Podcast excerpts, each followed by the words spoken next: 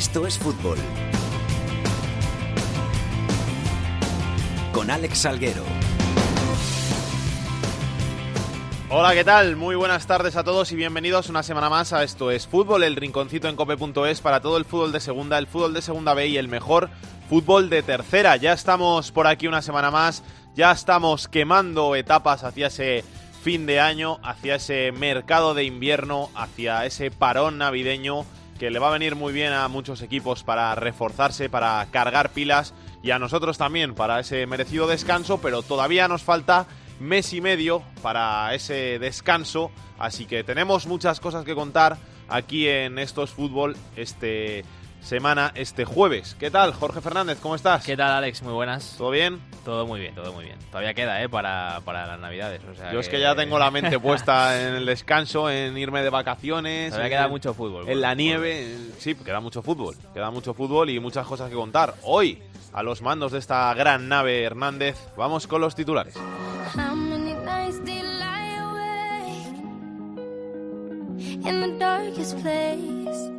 El Cádiz sigue líder con 35 puntos tras empatar contra el Rayo Vallecano. Le sigue el Huesca con 26 puntos y ocupa posiciones de playoff el Almería, Fuenlabrada, Numancia y Zaragoza. Por abajo el Depor con 14 partidos sin ganar es colista, penúltimo es el Racing con 12 puntos. Completan los puestos de descenso el Extremadura y el Oviedo.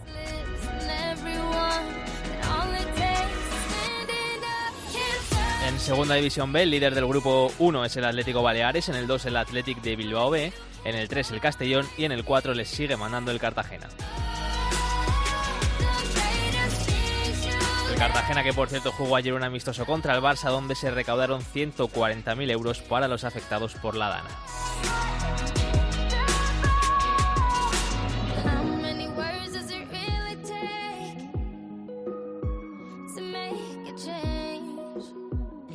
Y uno de los hombres que estuvieron en ese partido en Cartagena, en el Cartagonova, entre el Barça y el equipo local, fue el guardameta del Cartagena, Esteve. ¿Qué tal? Muy buenas, ¿cómo estás? Hola, muy buenas, muy bien. ¿Y vosotros qué tal? ¿Todo bien? Sí, muy bien. Ponerse debajo de la portería de- del Cartagena y más ante el Barça eh, tiene que molar. Sí, la verdad es que es un partido muy bonito y que todo el mundo quiere jugar. Y la verdad que estuvo muy bien. Además era un partido bonito por la ocasión, porque era un partido benéfico por todo lo que pasó aquí. Entonces, la verdad que fue un partido especial. ¿Había mucha gente en el campo? Sí, la verdad es que el estadio estaba lleno. Y, y además estos se portaron, ¿eh? que, que vinieron con gente buena, con, con Piqué, con, con Ricky Puig, con algunos de, de los del primer equipo, que, que al final es lo que le mola a la gente, no ver, ver a los buenos del Barça.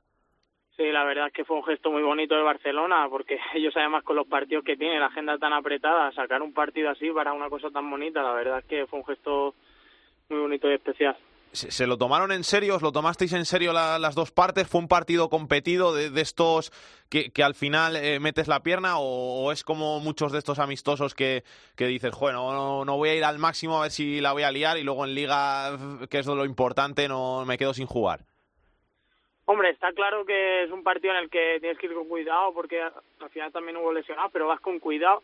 Pero es un partido bonito, el estadio lleno, es un partido benéfico y la verdad es que la gente aprieta, a lo mejor no mete la pierna hasta el final para que no haya lesionados y tal, pero se disfruta y se compitió muy bien.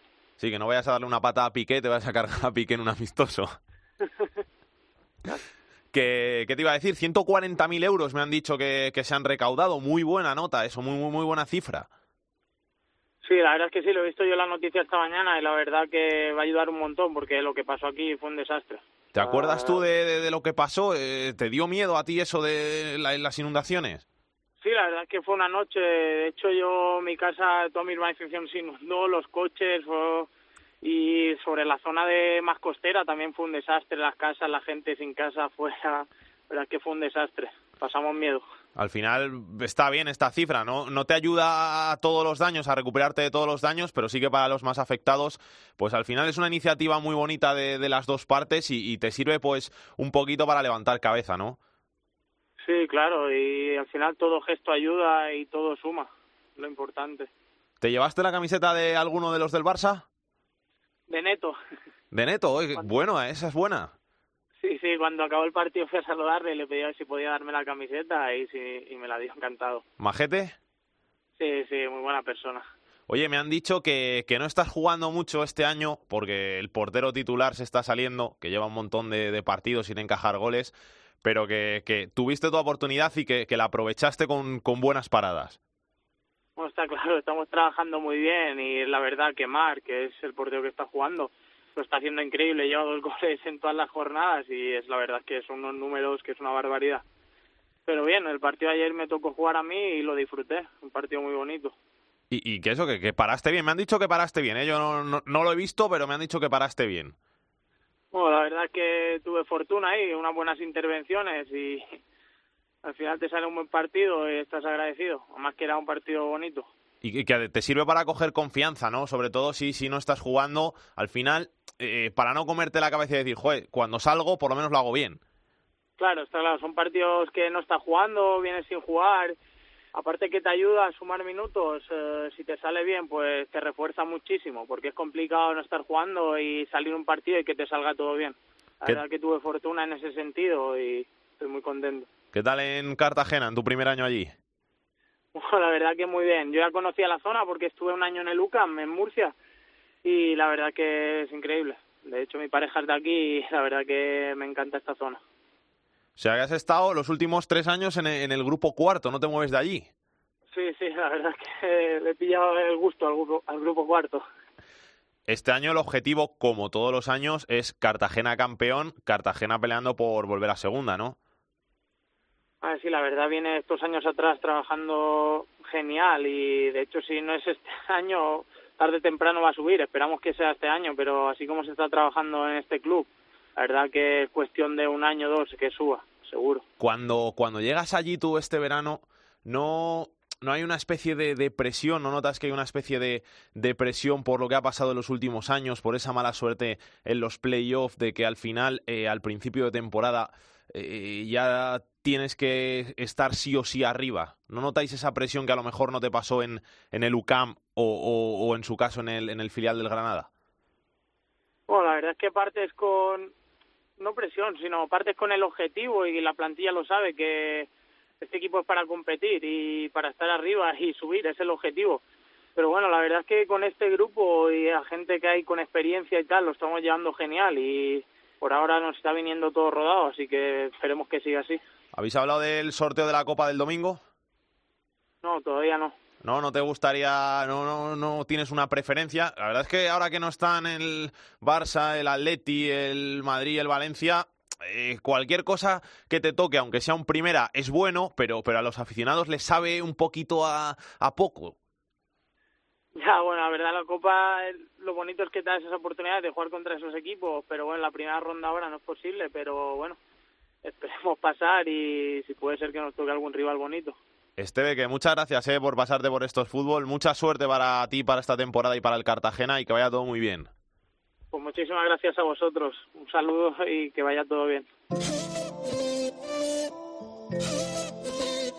Esto es fútbol con Alex Salguero. ¿De qué está hecho tu corazón? Dime que no está vacío. Vamos a hablar ya de la segunda división, una segunda división en la que se van a cumplir 16 jornadas y que este fin de semana tiene partidazo por todo lo alto el domingo a las 4 de la tarde en el Tartiere con ese derby asturiano que va a enfrentar al Oviedo y al Sporting de Gijón. Carlos Llamas, ¿qué tal? Muy buenas. Hola compañeros, ¿qué tal? Muy buenas. ¿Hay ganas de derby? Sí, sí que las hay y yo creo que más eh, cuando se acerque todavía un poquito más el domingo porque es verdad que de momento es el derby que menos expectación ha generado porque ya va a ser el quinto en los últimos dos años y también porque los equipos, hay que decirlo, están mal, con el Oviedo en descenso y el Sporting solamente tres puntos por encima de- del conjunto azul. Y bueno, pues todo esto hace que no sea la mejor situación, eh, que además eh, ya sabes que hay aficionados del Sporting que no van a estar, por lo menos en la zona distante, porque el Sporting no ha recibido o no ha querido recibir las entradas que, que ha enviado o que iba a enviar el Oviedo, porque no está conforme con el dispositivo de seguridad. Y ciertamente ganas, claro que hay, pero de momento eh, poca expectación. Apenas eh, se han vendido 3.000 entradas para el encuentro, más allá de, los abonados del Oviedo que entran de forma gratuita, Por lo tanto, tiene que crecer todavía, tiene que, aumentar el ritmo cardíaco de, de este asturiano. Carlos, eh, no hay aficionados del, Sporting en, en, Oviedo este fin de semana, por lo menos, como tú dices, sin viaje organizado. Esto es algo que, que se ha repetido en, en los últimos partidos, ¿no? Mira, en el caso de, del Sporting, eh, Oviedo, en estos duelos regionales que ha habido en estos dos años, que han sido cuatro, ha habido en todos un dispositivo de seguridad muy férreo, muy complicado y todos los seguidores, los de un lado y los del otro, eh, se han quejado. Por decir simplemente algo, pues los eh, aficionados tienen que estar cuatro horas antes en el parking del estadio para ir al otro estadio y luego dentro del campo entrar mucho antes, esperar a que acabe el encuentro, a que se vayan los aficionados locales.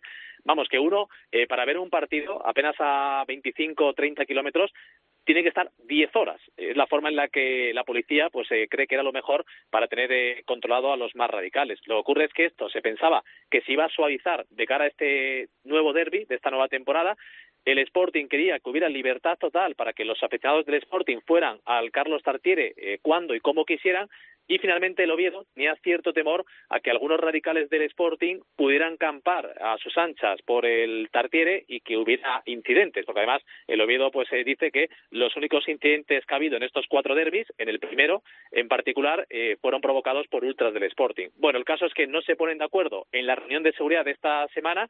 Eh, la policía pues dice que como no hay acuerdo, lo que hace es mantener el mismo dispositivo de seguridad que bueno pues ha confirmado que, que no hubiera problemas en los derbis anteriores y el Sporting se levanta de la reunión y le dice al Oviedo, a través de un comunicado, que no entiende que el Oviedo no haya puesto de su parte para mejorar estas eh, condiciones de seguridad y que, por lo tanto, en consonancia y en comunión con sus peñas, que así se lo pidieron, no vende entradas. Y esas entradas no se están vendiendo, así que no habrá afición visitante en el Tartiere. Otra cosa es los seguidores del Sporting que, a través de algún abonado de, del Oviedo, algún familiar, algún amigo, pues sí consigan alguna entrada, ¿no? ¿Favorito el Oviedo por jugar en casa pese a estar en descenso? Yo te digo que sí, creo que, que sí. A ver, ninguno es que llegue demasiado bien. El Oviedo había reaccionado bastante con Javi Rozada, pero ya son eh, tres partidos sin ganar, ha vuelto al descenso, dejó una mala imagen, sobre todo en toda la parcela defensiva, en la forma de defender el pasado sábado en Huesca. Pero claro, es que el Sporting es eh, muy, muy irregular, viene otra vez de sumar dos derrotas y luego hay un componente que es la comparativa con los últimos derbis. En los dos que se han jugado anteriormente en la vuelta de los equipos a la segunda división, al Le ha costado mucho incluso competirle al Oviedo. El Oviedo siempre ha estado un puntito por encima en, en garra, en meterle esa intensidad al partido, en volcarse más eh, junto a su afición para llevarse los derbis. Cierto también es que el último lo ganó el Sporting el pasado mes de marzo en el Molinón, pero en ese componente emocional, en lo que el Oviedo ha sabido transmitir en estos derbis y jugando en casa, como te cuento en el Tartiere, eh, será un derby igualado, no será un derby bonito, va a llover además eh, muchísimo, ya lo está haciendo y más todavía el domingo y durante todo el fin de semana, pero por ese carácter local y por la comparativa, eh, teniendo en cuenta los antecedentes, yo sí diría que el Oviedo puede ser un pelín más favorito, pero vamos, que es un encuentro igualado en este caso, porque los dos llegan realmente mal. Gracias, Carlos, a disfrutarlo. Vale, muchas gracias. Lo contamos, por supuesto, ¿eh? en tiempo de juego especial con Eri Frad y con todo el equipo, así que imagínate el espectáculo. Pues a escucharlo también en tiempo de juego. ¿Qué tal, Alex? Pues estamos con uno de los jugones de la segunda división. El fichaje más caro, de hecho, de la segunda división. Cuatro millones pagó el Sporting al City para que jugase en la división de plata del fútbol español y es un gusto verle jugar. Es el ídolo de Juanma Castaño, eso lo dijo hace un par de semanas en el partidazo. Se llama Manu García y ya te escucha. Hola Manu, ¿qué tal? ¿Cómo estás? Hola, muy buenas. Ídolo de Juanma Castaño. Mira que Juanma Castaño ha visto muchos jugadores, eso es ser bueno. Bueno, hombre, al final soy, soy de su casa, entonces eh, yo creo que vienen por ahí los tiros. ¿Todo bien? Sí, todo muy bien, contento de estar aquí y, y con ganas de mañana. ¿Da un poquito de pena perderse el, el derby de este fin de semana? O, ¿O, al estar ahí en la selección eh, te quita un poquito más, más esa pena? Sí, da pena. Eh, quita un poquito de, de rabia que sea eh, por, este, por este motivo, pero así todo da, da pena, un poquito de rabia porque es un partido muy especial para los asturianos sobre todo. Entonces, bueno, es algo que me quitan, pero bueno, me dan por otro lado y estoy, estoy encantado de estar aquí. Oye, he estado mirando, tú eres de Oviedo. Sí, yo soy de Oviedo, nacido en Oviedo y toda la vida viví enfrente del Tartiere incluso, o sea que, que siempre fui un poquito la oveja negra ¿no? de, de la clase y de todo, eh, pero sí, del Sporting desde pequeñito por, eh, por culpa o gracias a mi padre. O sea, que tu padre es muy sportinguista. Sí, mi padre es sportinguista de cuna, entonces yo, yo lo mismo. El va al derby, él sí que va, ¿no? Sí, irá, irá. Irá a sufrir allí eh, con el resto de mi familia, irán a verlo, lo tienen cerquita, así que irán, irán a apoyar al equipo. Se- serán pocos, serán los únicos del Sporting que van a poder ir a- al Tartiere, ¿no? Sí, está el tema, está el tema complicado, ya se vio ahora con el comunicado, pero, pero bueno, seguro que habrá gente en la grada del Sporting porque al final eh, es un deporte, ¿no? Yo espero que, que vaya todo bien. Tu primer derby te lo pierdes, macho. Es que- que- mala suerte. Sí, un poquito mala suerte, pero bueno, como ya dije, eh, al final es por una buena causa, ¿no? Estoy aquí encantado a disfrutar de esta experiencia que, que es única y, y aprender. ¿Qué tal eso de, de ir a la selección? Bien, muy bien. Aquí reencontrándome con compañeros que tuve en las, en las categorías inferiores de la, de la selección. Eh, entonces, bueno, reencontrándome con, con amigos, aprendiendo, eh, disfrutando de una etapa nueva y de, y de una categoría muy, muy bonita. ¿Estáis ahí en las rozas? ¿Os quedáis vosotros también en las rozas? Y bueno, estamos en un hotel cerquita, que está la absoluta también, entonces estamos eh, en un hotel cerquita porque no hay sitio para todos ahora mismo. ¿No los veis? ¿No, no compartís tiempo con ellos? Coincidimos alguna vez, eh, coincidimos a la salida y entrada de, de vestuarios y de entrenamientos, eh, pero bueno, poquita cosa, porque al final los viajes ellos ahora se van para Cádiz, entonces eh, coincidimos poquito tiempo. El otro día entrenaron, ¿eh? el lunes entrenaron con la absoluta y se pudo ver ahí algún choque de nivel que tampoco está nada mal. Sí, el otro día eh, alguno de, de nosotros entrenó, entramos conjuntamente porque había varios haciendo recuperación y nos tocó hacer una sesión juntos, así que muy bien, la verdad. Baste, tú pregunta lo que quieras, ¿eh? Sin miedo. No, está aquí eh, Manu García. Yo le quería preguntar por, eh, por Ansu Fati. Es igual no te han preguntado todavía por Ansu Fati. ¿Cómo es eh, eh, Ansu aquí en, la- en- cercanía? Un chico tan jovencillo, tú tienes 21 años, él acaba de cumplir 17. ¿Cómo lo ves? Bueno, muy bien. Eh, la verdad que estamos, eh, yo creo que todos haciendo porque se integre rápido. Está, está muy integrado, habla con todo el mundo. Es un chaval muy majo, muy normal. Y, y nada, eh, arropándolo un poco porque sabemos que las miradas están todas en él y, e intentando que esté cómodo. Eso de las miradas en él, eh, lo sentirás tú esta temporada en, en Gijón, porque al final no sé cómo le pesa a un chaval de, de 21 años como tú en estos momentos el, el cargar con 5 millones de euros a sus espaldas. Bueno, es complicado y más cuando vas a, vuelves a casa, ¿no? Es, es, es difícil porque se te pone una etiqueta desde el principio. Eh, hay gente que, por supuesto, está deseando que, vaya mal, pero bueno, al final haces eh, lo tuyo, haces tu trabajo. Al final es fútbol, es un juego, hay que eh, divertirse. Yo estoy intentando divertirme, aunque los resultados no están saliendo muy bien. Pero bueno, en lo personal eh, estoy, estoy contento, eh, con ganas de, eso, que vengan resultados y que empecemos a tirar para arriba. Oye, Manu, ¿por qué decides volver a, Gijón después del año pasado jugando en, en la Liga, en primera francesa, en el, en el Toulouse, siendo titular un montón de partidos, eh, siendo una de las revelaciones de- del campeonato? Mucha gente tomaría como un paso atrás el, el volver a segunda, aunque sea a tu casa, a jugar al Sporting. Bueno, se hizo una apuesta muy importante por mí, yo lo valoré, ya desde allí, desde Gijón ya sabían que era algo que yo quería, que yo quería cumplir, que quería volver a casa y, y nada, sí que es verdad, hubo más opciones, pero en cuanto se me pudo, eh, se me puso delante la, opción de, volver a casa no me lo pensé y, ahí estamos. Así que eh, disfrutando del fútbol otra vez, feliz y, con ganas de, conseguir eh, el sueño que- con el Sporting que es, eh, que es jugar en primera. ¿Ese es tu sueño, Manu? ¿El año que viene te podemos ver si el Sporting sube en el Sporting de Gijón el año que viene? ¿O porque se está hablando mucho de... Hay un tema por ahí que supongo que te han preguntado bastante también por tu cláusula, por todo ese tema de, de que te tiene bien atado el Sporting. No sé si, si te ves muchos años en el Sporting o, o crees que van a venir los grandes a por ti. Yo lo que quiero pensar y lo que, y lo que deseo ahora mismo es estar eh, en el Sporting todo lo que pueda. Eh, eh, me encantaría, como ya dije, eh, un ascenso a primera es lo, es lo deseado, es lo soñado desde pequeño, es, es lo que quiero jugar con el Sporting en primera. Entonces, bueno, ojalá eh, vengan momentos eh, bonitos y pueda disfrutarlo en casa. Del grande vienes, del City. ¿Qué tal por allí, por Inglaterra? ¿Cómo es entrenar con, con Guardiola, las órdenes de Guardiola?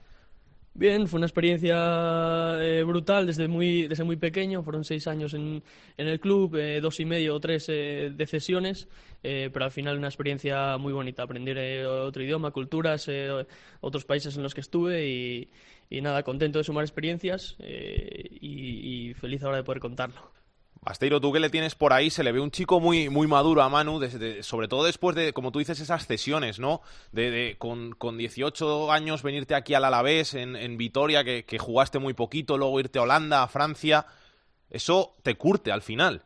Sí, fue un poquito lo que, lo que iba buscando. Eh, con 18 años cuando llegué a la vez eh, fue un poco arriesgado, ¿no? Por la juventud, porque era la primera cesión, no es fácil cuando sales a, a, otro club y luego era otros países que de cada país fui cogiendo eh, un poco para ir aprendiendo y ir mejorando como futbolista. Eh, Holanda ya sabemos todos que es una liga muy, muy de ataque, muy ofensiva, eh, Francia es una liga muy física, entonces es eh, un poco complementarse, ir aprendiendo, ir mejorando y ahora en segunda división pues eh, continuar con, con ese aprendizaje y ese crecimiento como, como jugador. ¿Y la segunda cómo es? La segunda tiene un poquito de todo. Eh, tiene físico, tiene jugadores de mucho nivel. Ya se está viendo también esta sub-21 que está repleta de jugadores de, de segunda división. Y una liga que cada año es más, es más complicada. Y es dura, ¿eh? La segunda, hay algunas entradas duras. Está un poco en, en la calle con Ricky Puig, que han puesto la voz en, en alto hace un par de semanas, pero a ti también te dan, ¿eh? Bueno, al final es, es normal, es entendible, no Eh, son cosas del juego, yo lo veo, yo lo veo así y, y al final, oye, si te dan, pues es porque llevas el balón bien pegadito, ¿no? Entonces, bueno, eh, está bien también, son cosas del fútbol y, yo también doy alguna que otra. No habéis empezado muy bien en el, en el Sporting. El, objetivo sigue estando ahí porque está la, temporada muy igualada, seis puntitos el, el playoff, pero, pero vosotros mismos sabéis que, que el comienzo no, no ha sido el esperado y si el Oviedo os gana el derby, os va a pillar en la tabla. Sí, fue un comienzo un poco, un poco feo. No lo esperábamos, nadie se lo esperaba porque había mucha ilusión en, en esta plantilla. Eh, desde, desde el equipo seguimos con la misma ilusión, seguimos creyendo que, que vamos a estar ahí arriba porque yo además estoy seguro de que vamos a acabar el año ahí arriba. Eh, son, son etapas y son dinámicas. Eh, tuvimos ahí dos partidos en los que ganamos, parecía que tirábamos para arriba y luego tuvimos ahora una derrota en casa un poco fea, pero bueno, eh, estoy seguro que eh, con las buenas sensaciones que vamos a tener después del derby eh, vamos a empezar a tirar para arriba y va a funcionar. ¿Tienes ya resultado para el derby? Bueno, yo solamente espero que sea una victoria rojiblanca y, y que estemos todos eh, felices el domingo eh, por la noche. Oye, te lo tengo que preguntar esto también, que, que está de moda, eh, ya lo ha dicho Ramos, lo ha dicho hoy Rodri, lo, lo está diciendo todo el mundo. ¿Te ves en los juegos? Bueno, ojalá, ojalá. Sabemos que, la que está complicado, que, que hay mucha gente que quiere ir, pero bueno, aquí estamos peleando, trabajando y, y trabajando día a día también nuestros clubes para, para conseguir una plaza eh, en, ese, en ese equipo. ¿Cu- ¿Cuántos van? ¿18, 20? Pues no sé exactamente cuántos, cuántos van, la verdad. Pero bueno, eh, estará complicado sean los que sean, la verdad. ¿Baste algo más? ¿Quieres preguntarle al don Manu? Bueno, que eh, más que preguntarle, recomendarle a, los oyentes de estos fútbol que le echen un ojo a todos los partidos del Sporting que puedan, porque Manu García es un espectáculo. Yo me fío mucho de Juanma, y si Juanma ha tomado a Manu como ídolo, yo mm, lo tomo también como ídolo. Y, y nada, eh, seguir a Manu que mm, con la sub-21 también muestra de- muchos detalles de su calidad, lo hemos podido ver ahora en el entrenamiento, que han hecho algún rondecillo, algún juego así de velocidad y entre el buen ambiente que desprende, las risas y que aparte es un jugón, es que es para no perdérselo. Es bueno, es bueno. ¿eh? Yo también le tengo echado el ojo de, de estas primeras jornadas. Siempre salen los highlights, que eso al final, ahora que somos muy de Twitter, de, de YouTube, siempre salen eh, los highlights con un buen regate, un pase. O sea, que, que por lo menos eh, eh, los aficionados te van a ver y saben ya cómo es Manu García. Bueno, oye, son, son cosas que se ponen ahora por redes sociales, pero que al final lo importante es el día a día y, y nada, yo estoy muy, muy contento, feliz de, de estar, eh, yo creo, llegando a mi, a mi mejor nivel y con ganas de, de seguir. Manu, que muchas gracias eh, por pasarte por estos fútbol. Mucha suerte para el Sporting, para ti esta temporada y que vayan las cosas muy bien. Y a ver si te vemos muchos años ahí en Gijón, que, que después de muchos años volver a casa siempre tiene que ser una alegría. Muchas gracias a vosotros. A amiga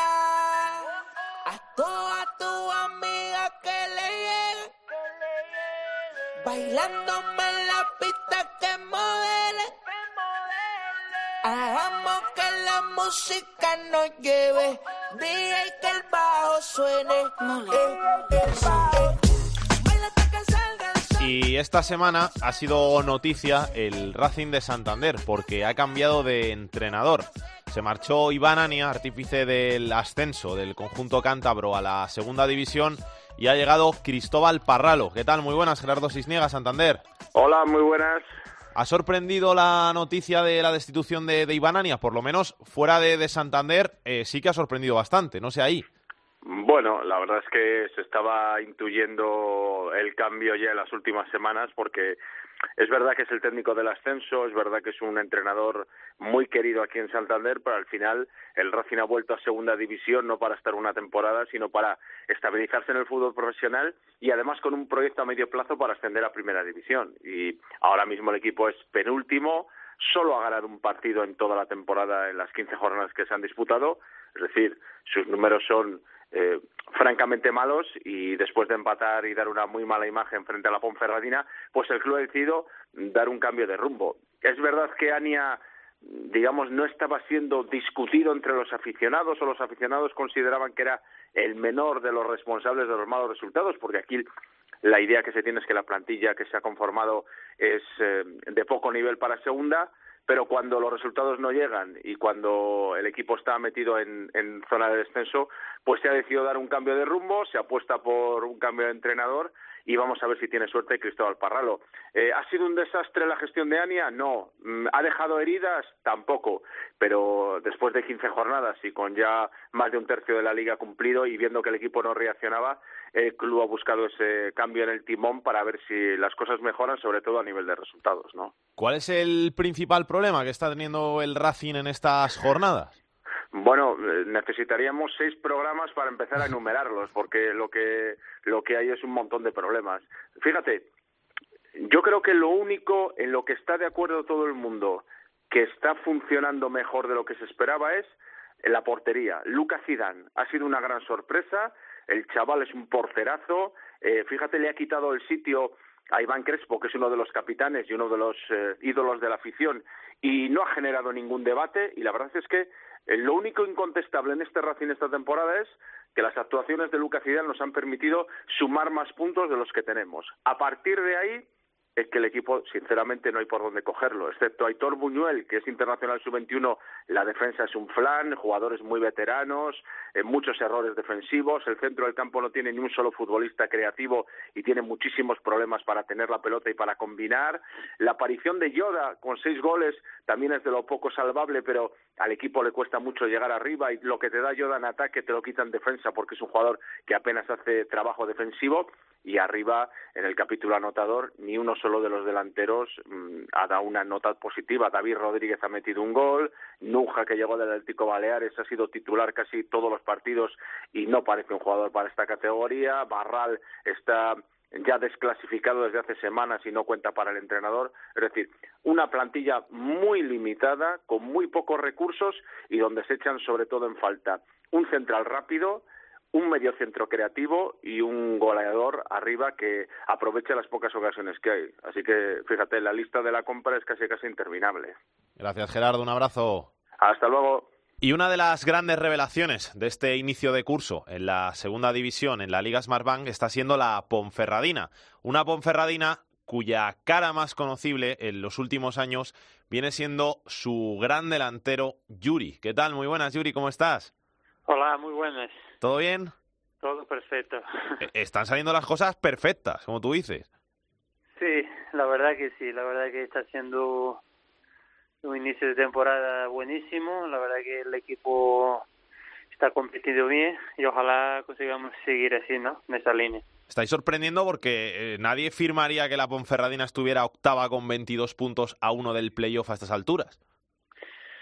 No, la verdad que no, nadie, nadie lo esperaba, pero nosotros eh, ahí dentro del vestuario sabemos que desde el inicio de la temporada sabíamos que teníamos que hacer las cosas muy bien y, y competir al máximo para, para estar donde, donde estamos ahora, ¿no? Y todo esto con, con los goles de, de Yuri que no te cansas de meter. Nada, es, es el trabajo de, del equipo y, y la verdad que me están saliendo muy bien las cosas, ahí metiendo goles y ojalá siga así, ¿no? ¿Cuánto hace que no juegas en segunda? Tres años, ¿no? Llevas sin, sin jugar en segunda, o sea que no se te ha olvidado en tres años en... Sigues marcando goles en segunda, en segunda B, en China, donde sea. sí, eh, por, por suerte sigo ahí metiendo goles, pero, pero bueno, yo siempre digo que lo más importante es, es el equipo, el trabajo del equipo, pero está claro que, que muy contento, ¿no? De, de seguir marcando y, y ayudando al equipo. El objetivo, la salvación, no te voy a rascar a estas alturas con los puntos que lleváis, vamos a intentar pelear por el playoff, algo así de titular o mm, vas a seguir con, con la salvación. No, nuestro nuestro objetivo es es la, la salvación, eso está claro, pero pero no descartamos eh, jugar un, un playoff sería un sueño para para todos nosotros. Sabemos que el fútbol da da muchas sorpresas eh, y vamos vamos a pelear por por eh, hacer una sorpresa, ¿no? Este año. Así me gusta, ¿eh? con ambición. Eso es, hay que Hay- tener ambición. Eso es, hay, que- hay que siempre soñar con metas más altas. Eso es, sin duda. Viene este domingo el Girona ahí al Toralín. Llevan dos victorias con Martí en el banquillo. ¿Os preocupa cómo, cómo viene en racha el Girona? No, le- les preocupa porque es, es un gran equipo, ¿no? Con grandísimos jugadores y sabemos que va a ser un partido como es, como son todos en segunda, bastante difícil, un equipo como el Girona que quiere que quiere estar arriba, que está hecho para para ascender y seguro que, que va a ser un partido muy muy complicado, sin duda. ¿Habéis hablado en el vestuario de la noticia esta que ha saltado aquí en Madrid de, de Isi, que, que lo quiere el rayo? ¿Está el chaval tranquilo o son cosas que las tomáis como rumores de la prensa? No, lo tomamos como, como rumores de la prensa. La verdad que he visto ahí sí, bastante tranquilo, a lo suyo, trabajando como, como siempre, como, como el gran profesional que es. Y la verdad que, que no hemos hablado nada sobre eso, la verdad que no. O sea, que este juega el domingo. Sí, y espero que sí. de los buenos, no, espero que sí. Que Yuri, que muchas gracias por pasarte por estos fútbol, ¿eh? que nada, mucha suerte para la temporada para la Ponferradina y es un gusto hablar siempre contigo, así que nada, seguir marcando goles, que, que es lo que mejor se te da hacer. Vale, vale, muchas gracias. Gracias a vosotros, un fuerte abrazo. Un abrazo. Venga. Y vamos a analizar un poquito la actualidad de la segunda división con Millán Gómez. ¿Qué tal, Millán? Muy buenas. Hola, Alex, ¿qué tal? Muy buenas. ¿Cómo estás? ¿Bien? Muy bien, encantado de saludarte, como siempre. Voy a empezar por arriba, por algo que me tiene sorprendidísimo, sobre todo después del comienzo de temporada que hizo, que parecía candidato serio al descenso. El Numancia, tres victorias seguidas y se ha metido quinto. ¿Esto cómo, cómo lo podemos explicar? Bueno, pues un equipo que ahora mismo sí está con 24 puntos. Yo creo que a día de hoy es la revelación más reciente de la categoría. Evidentemente la revelación general de la categoría es el Fuenlabrada con 25 puntos, pero el Numancia es un equipo, para mí, el más estable y el más ejemplar de toda la categoría.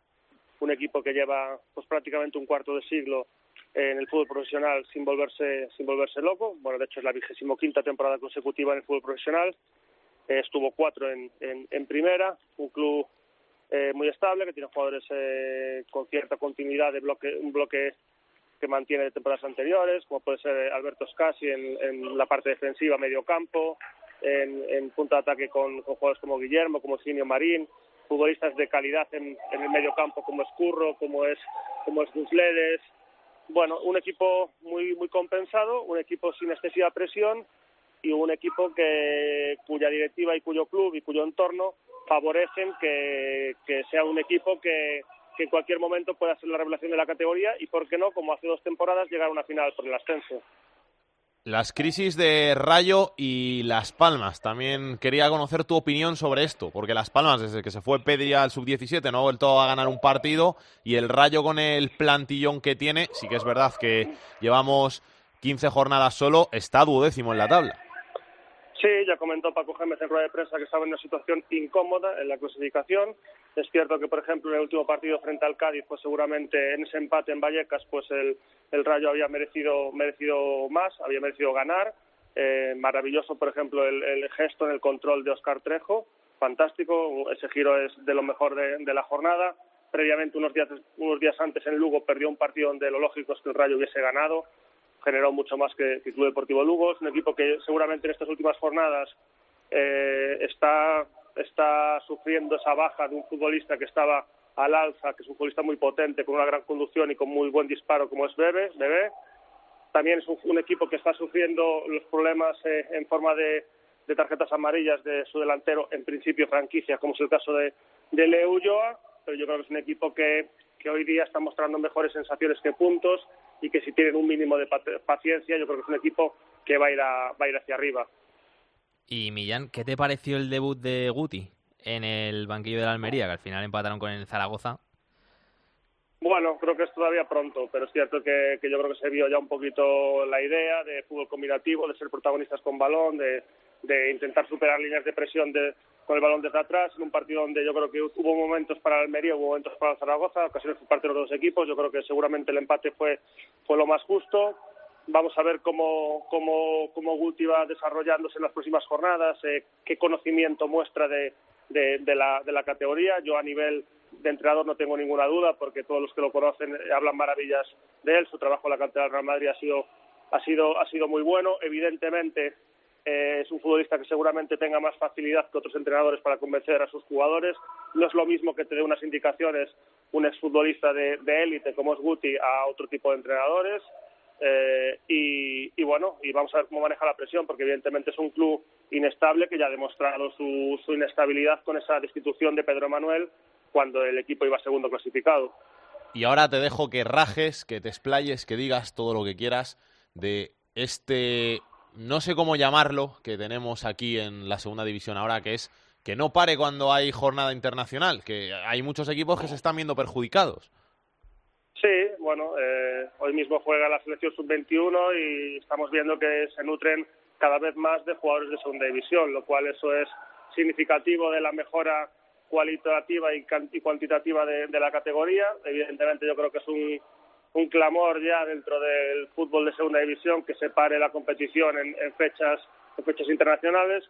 Seguramente este debate se disipe o- o baje su intensidad en las próximas semanas, porque al fin y al cabo no va a haber parón de selecciones hasta hasta marzo. Son cuatro meses prácticamente de competición in- ininterrumpida. Hoy mismo, eh, por ejemplo, Luis César San Pedro, que entrenador del Deportivo, primer entrenador del Deportivo, pues comentó que bueno que Basilios Lampropoulos, que ha sido convocado con Grecia, pues va a estar cuatro meses aquí, que eso va a favore- favorecer su, su adaptación. Pero por ejemplo, el Deport tiene tiene hasta tres bajas por compromisos eh, internacionales, entre ellos sus dos eh, sus dos centrales titulares. Yo creo que es un clamor y yo creo que es algo que los clubes eh, se tienen que poner de acuerdo para exigir que la segunda división se pare y que haya más jornadas intersemanales o bien que eh, buscar otra alternativa. Lo lógico es jornadas intersemanales porque ya hemos visto que esta temporada la segunda división termina antes por motivo de la, de la Eurocopa y además hay algo que sí que ha mejorado la categoría, que es este año los playoffs no se van a jugar en, en partidos en miércoles, sábado, jueves, domingo, sino que va a haber una semana entre cada una de las eliminatorias,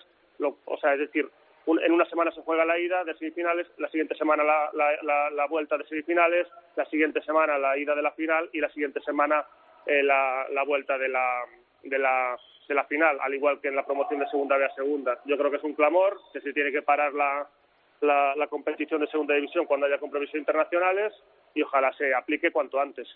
Gracias, Millán. Un abrazo. Gracias, Alex. Un abrazo. Que pase Pedro Martín. El enfadato de Pedro Martín. Hola, Pedro, ¿qué tal? ¿Cómo estás? ¿Qué tal? Buenas, buenas eh, tardes a todos. ¿Todo bien? Todo bien, sí, aquí viendo cómo, cómo aprieta el frío ya, ¿eh? ya que hace mucho. Y, Hace y- mucho frío. Y en estos campos que, que Sí, sí. tenemos mucho más. Sí, sí, está el, el fútbol de, de segunda división, de segunda B, tercera, regional. Este fin de semana los aficionados van a pasar frío en, los terrenos de juego. Pero bueno, ha pasado siempre, ha llegado el invierno y hay que pasar frío en los campos.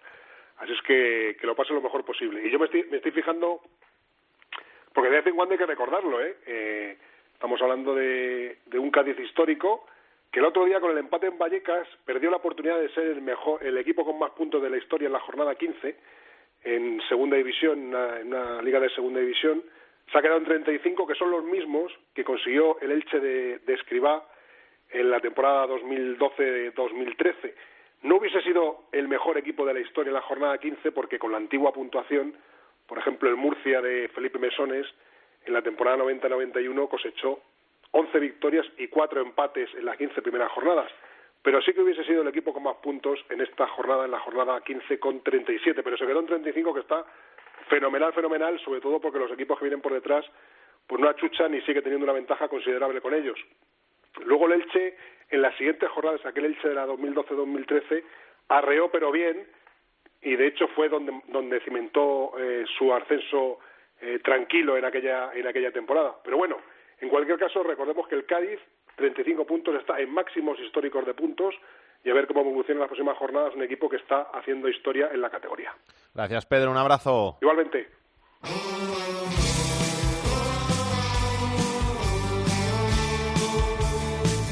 La segunda B en Esto es Fútbol.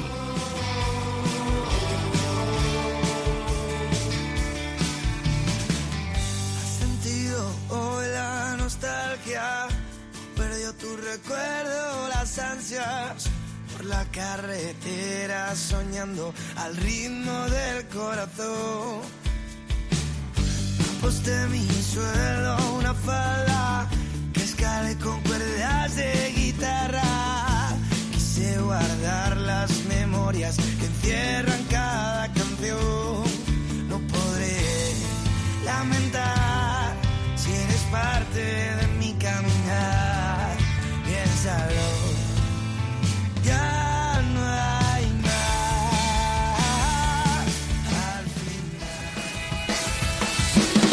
Choque de trenes, el que tuvimos esta pasada jornada en el grupo 1. Los dos primeros clasificados, Atlético Baleares y Atlético de Madrid B, empataron sin goles, el mismo resultado que firmaron otros dos aspirantes que se vieron las caras, el Rayo Majadahonda y la Peña Deportiva. Todo esto lo aprovechó el Ibiza con una trabajada victoria ante el Real Madrid Castilla para volver a la tercera plaza.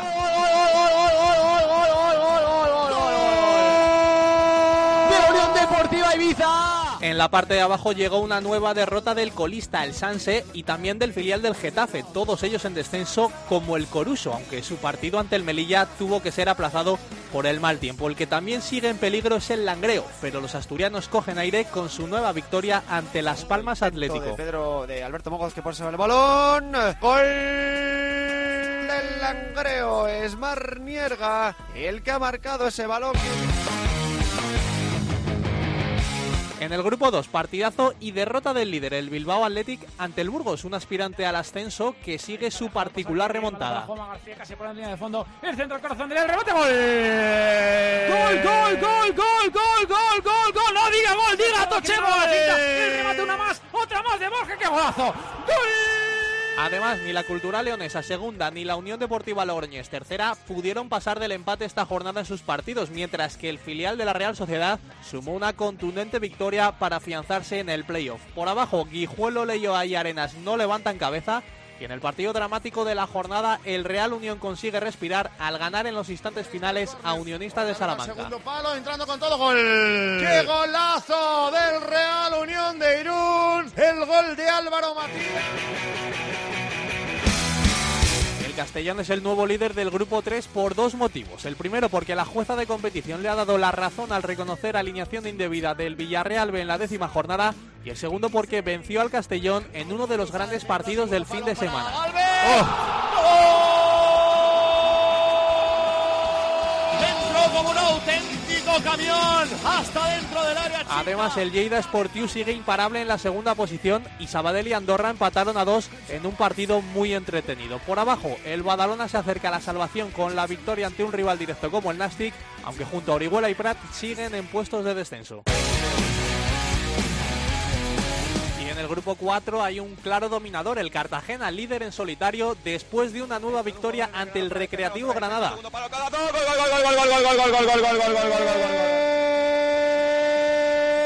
De Jovanovic, gol del Le Cartagena. acompañan en puestos de playoff el San Fernando, que ahora es segundo después de ganar y aprovechar los empates de Badajoz y Marbella. En la zona peligrosa, el que no levanta cabeza es el colista Almérida, que esta jornada volvió a perder en su visita al Cádiz B. El golpeo ahora, gol, gol, gol, gol, gol, gol. ¡Golazo! Iván. Además, hay una gran igualdad en la pelea por salir de esos puestos bajos con un cuádruple empate a 11 puntos que protagonizan Villarrubia en puesto de play-out, Algeciras, Villarrobledo y Recreativo Granada.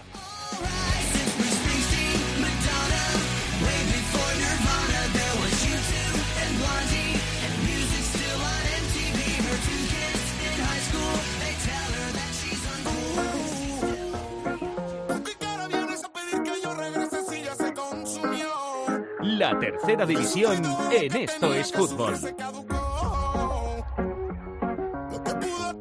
Jorge, vamos a contar noticias de tercera división. Sí, vamos a hacer repaso esta semana, como todas las semanas hacemos de la tercera división. Los equipos más goleadores hasta el momento son el Zamora con 40 goles a favor, seguido de los 37 que tiene el Nájara y del Hospitalet que ha marcado ya 33. Eh, por contra, los más goleados son el Villegas con 42, a Laurín de la Torre y Ecija Balompié con 39. Y el hombre más destacado hasta el momento en tercera división es Rubén Pérez del Barea, que ha marcado ya 16 goles. Y esta semana hay que contar todo el nuevo formato de la Copa del Rey, porque ya han jugado la ronda previa los equipos de tercera división que van a enfrentarse contra un equipo de primera, contra un equipo de la liga. Son el Andorra, el de Piqué, por cierto, el Becerril, un pueblo de Valencia con 700 habitantes que ha pasado de ronda, Tolosa, Comillas, la Peña Azagresa, el Melilla Antoniano, el Álamo, Intercity y el Palmar. Todos ellos van a estar el domingo 17 de noviembre a las 12 y media en ese bombo para sortear la primera ronda de la Copa del Rey. Y van a jugar contra, recordemos, equipos, Equipos de, de primera. primera. división en A su estadio es. a partido único y en su estadio, eso hay que decirlo, siempre que sea césped natural. Si es césped artificial, no les dejan jugar en su estadio. El Intercity de Alicante, por ejemplo, estaba intentando a ver si podía conseguir jugar ahí en casa, pero lo va a tener complicado. Vamos a ver qué tiene en su agenda Aitor Puerto esta semana. Comenzamos el repaso de la agenda futbolística de fin de semana con la segunda división, derbi asturiano, el Oviedo que recibe al Sporting el domingo a las 4 y el otro gran partido, el Tenerife que recibe al líder al Cádiz el domingo a las 9. En la segunda división B, jornada número 13 para los cuatro grupos. En el 1, el líder, el Atlético Baleares, recibe al Castilla, que es segundo en el grupo 2. El primer clasificado, Viva Athletic, recibe al penúltimo, al Unionistas. En el grupo 3, séptimo contra segundo, el Llagostera, que recibe al Lleida. Y en el grupo cuarto, el Marbella, que es cuarto, recibe al quinto, al Yeclano. Y para acabar el repaso a la agenda futbolística de fin de semana, hemos fijado la mirada en la tercera división, grupo 13, jornada 13, destacamos el partido entre el sexto y el cuarto, el UCAM B que recibe al Lorca.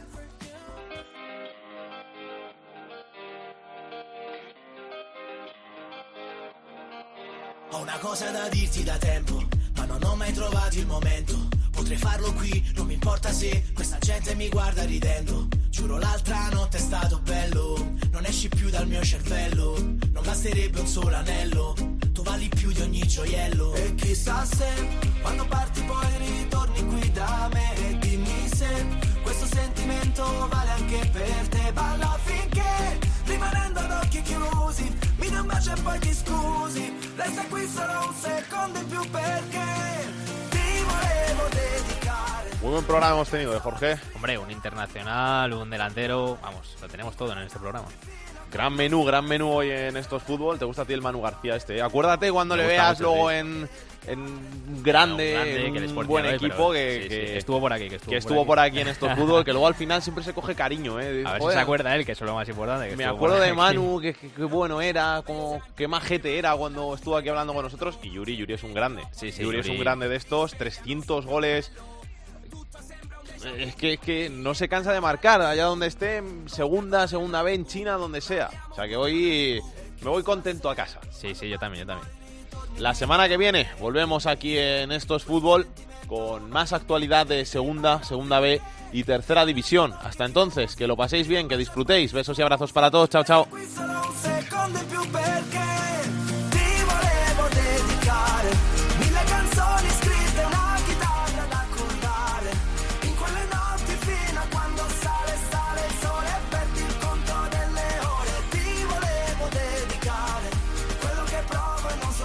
Para contactar con Esto es Fútbol puedes hacerlo a través de correo. Esto es fútbol arroba.